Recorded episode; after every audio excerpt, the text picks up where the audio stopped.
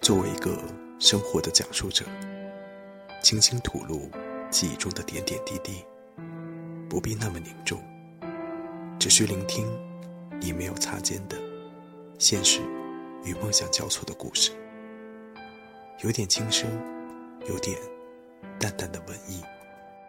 我们拥有的是独立的骑士精神，这就是我们聆听生活故事。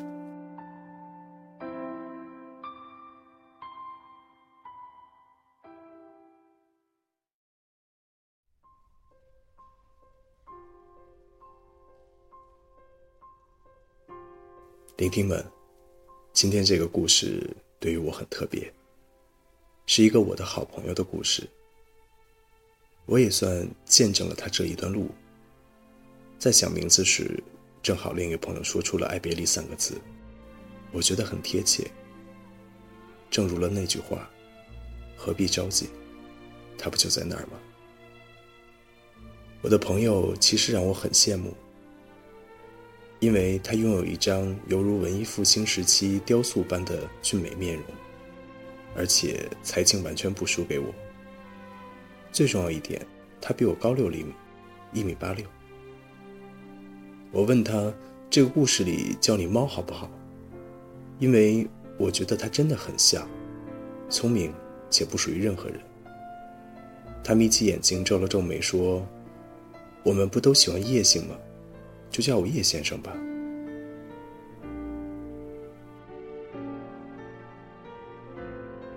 叶先生今年刚过三十岁，按说以他的经历，现在应该是他最骄傲的时代。可惜叶先生就是天生不合群，总是和大众思维不同。他是一个明白人，同时内心总存在着那么一些和世俗格格不入的善良和简单。他觉得自己的生活太复杂了，虽然每天不用刀尖舔血，但也是步步为营。他渴望逃离，而矛盾的是，他又不能克制内心的欲望，所以聪明的他想出了一个绝妙的方法，满足了他的矫情。出国，去他心爱的斯坦福。于是他来到留学机构咨询，接待他的工作人员叫 Jane。J 小姐很可爱，可惜不是叶喜欢的类型。唯一符合的就是 J 小姐那双美丽水汪的大眼睛吧。J 很专业，解答了叶的所有疑问。临走前，叶不小心把咖啡洒到了 J 的衬衫上，他连忙道歉。J 自然称没关系，可不知怎么了，叶觉得还是很亏欠。可能是他内心骑士精神作怪吧。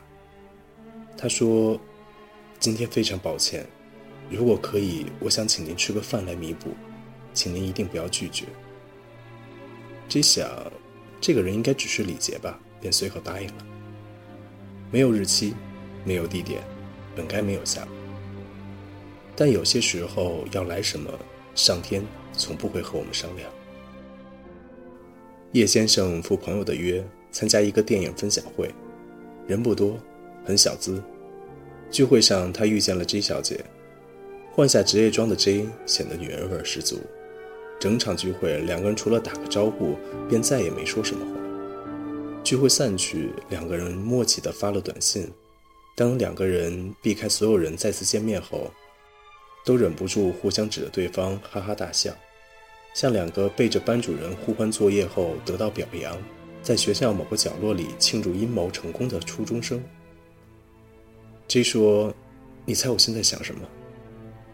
相请不如偶遇。”叶先生坏笑着，于是叶先生带他去了自己最爱的 pub。这个地方其实只属于叶先生自己。他喜欢坐在 pub 的天台上，喝着鸡尾酒，然后静静听着风声，逃离喧嚣和主观的音乐节奏。你为什么要参加这个聚会？叶先生问完这个问题后就后悔了，因为他觉得自己知道答案，白痴的问题。因为逃避吧，这一欲言又止。叶把玩着杯子，微微笑了下，事先都未察觉的笑。你知道为什么我想去国外吗？其实就是因为想逃。叶先生开始说出自己的故事，因为他觉得和一个陌生人说出自己的另一面不会有危险，因为他觉得对一个自己没有欲望的女孩说出自己的情感经历不会有问题，还因为，当然可能是最重要的，因为他想听 J 的故事。杯中的冰块慢慢融化了，他们或一起大笑，或一起沉默。慢慢，J 倒在了桌子上，孱弱地说：“我喝醉了，让我自己待会儿吧。你要不先走吧。”夜静静的喝着杯中酒，他不知道该如何表情，突然有些难过，因为这个女孩子的经历，让他觉得心酸。这是一种共鸣，一段人生唯一的爱情，一段本该携手一生的婚姻，一个最爱自己的亲人离世，他值得别人赞赏，因为他真的很坚强。不知过了多久，J 醒了，说：“你还没有走啊？”叶微笑着扶起他，走吧，我送你回家。走出 pub 后，叶先生点上一支烟。你知道附近有个广场很美吗？那我们去看看。J 显然今天想放松自己。两个人走在广场上，夜色让广场显得空旷中有点神秘。要不要把不开心的事喊出来，然后用力的骂个脏话？于是广场上响起了一对酒后疯子的放肆叫声。哎，你们是干什么的？广场保安不知从什么地方钻了出来，两个人窃笑着仓皇而逃。叶先生拉起了 J 的手，停下逃跑的脚步，他们同时放开对方的手，默默地走着。他们没想打车，只是向着 J 小姐的家走去。也许时间应该停止。哪怕走慢一点，可惜没有。J 到了家门口，谢谢今晚陪伴。嗯，你还不太了解北京吧？要不周末我陪你到处逛逛。好啊。叶回家的路上一直笑个不停。就这样，叶先生，一个北京人，几乎查遍了北京的所有旅游攻略。以及问身边的朋友要各种展览活动的邀请。他们去了叶先生只去过一次的国家博物馆。他们去了文艺青年喜欢的七九八。他们一起去看电影，一起听音乐会，等等。总之，每个周末他们都在一起。叶先生这段时间最开心的事情就是在他家门口等他出来。最喜欢的就是送他回家的路程，最失落的，就是看着他走进楼门的那一刻。他总会静静地站在原地一分钟，想说些什么，最终没有开口。一天，J 打电话说家里钥匙不见了，于是叶第一时间赶了过去，陪他等开锁公司。两个人静静坐在家门口，看着夜空，抽着烟。叶竟然有些紧张，他当然知道为什么紧张。不知过了多久，他清了清嗓子，但突然电话响，开锁公司来了。开了门接请他到家里坐一下。叶僵硬地坐在椅子上，显得有些无措，像个单纯的小男生。几句寒暄，一杯清水，叶先生就这样逃走了。对，逃走的。走在回家的路上，叶先生思绪万千，他似乎明白点什么，但是他并不打算认同。又是几个快乐而平常的周末。这段时间，他们两个人天天微信，互道晚安才会睡下。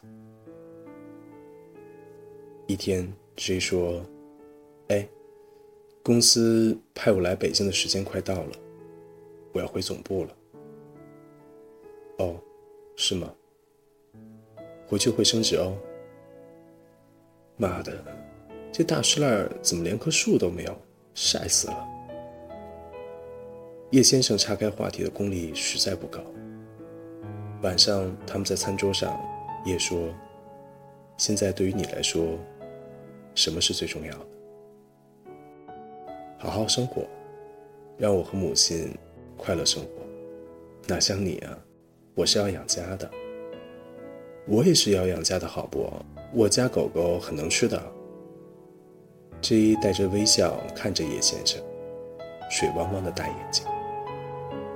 叶低下头，暗暗骂着自己白痴。时间不会因为任何理由停下，何况没人说出理由。就这样，他们突然默契的在微信上沉默了。首都机场外，上午，叶静静的站着。他不知道哪架飞机带走了他。他静静地看着起飞、落地，直到傍晚。回去的路上，他约了好友弟晚饭。饭桌上，在说第一句话前，他连灌自己七八杯啤酒。弟说：“这种心境下喝酒，很难当场醉，但之后会特别难受。”叶看着弟笑了笑。我现在是不是特别白痴？弟也干了一杯，说：“我听着，你可以说了。”于是，也说出了一切。你们都太聪明了，都控制着自己，没有越雷池一步。没等弟说完，叶有点负气的说：“我喜欢他，可是我竟然都没有对他说。我知道。”我们是两个世界的人，我给不了他想要的，而我想要的，他承受不起。弟听完，简单的说了句：“你应该是爱上他了吧？”夜听后，又干了一杯。这一晚，夜不知道是怎么回的家，只记得耳边一直重复播放着一首歌。想对你说，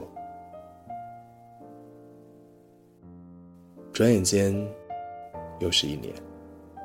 叶没有去斯坦福，因为他放不下他的欲望。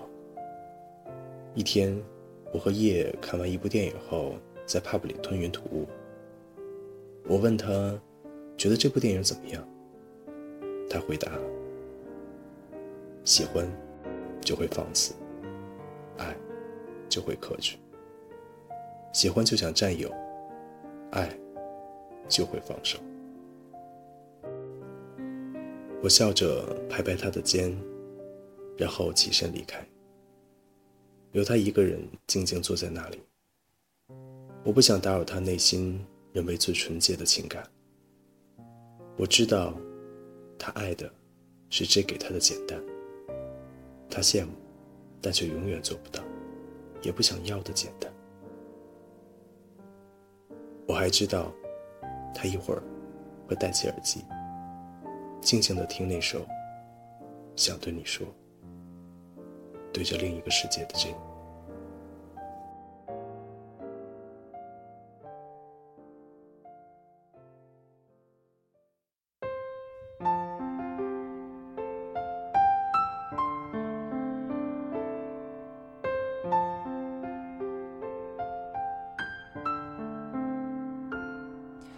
想想对你说，说些什么让你好过？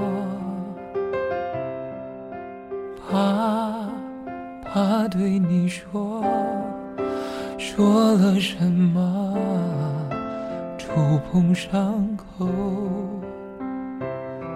你说一定是你的错。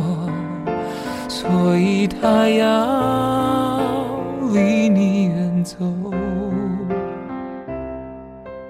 我眼中的你，年华美丽，盛开如诗，别别害怕去去喜欢你，你的样子。我说，别让别人的错惩罚自己，反复决痛。一生之中，那未知的曲折和寂寞，让人胆怯，让人折。光的手，将未知的过程换来结果，会让痛苦晒过。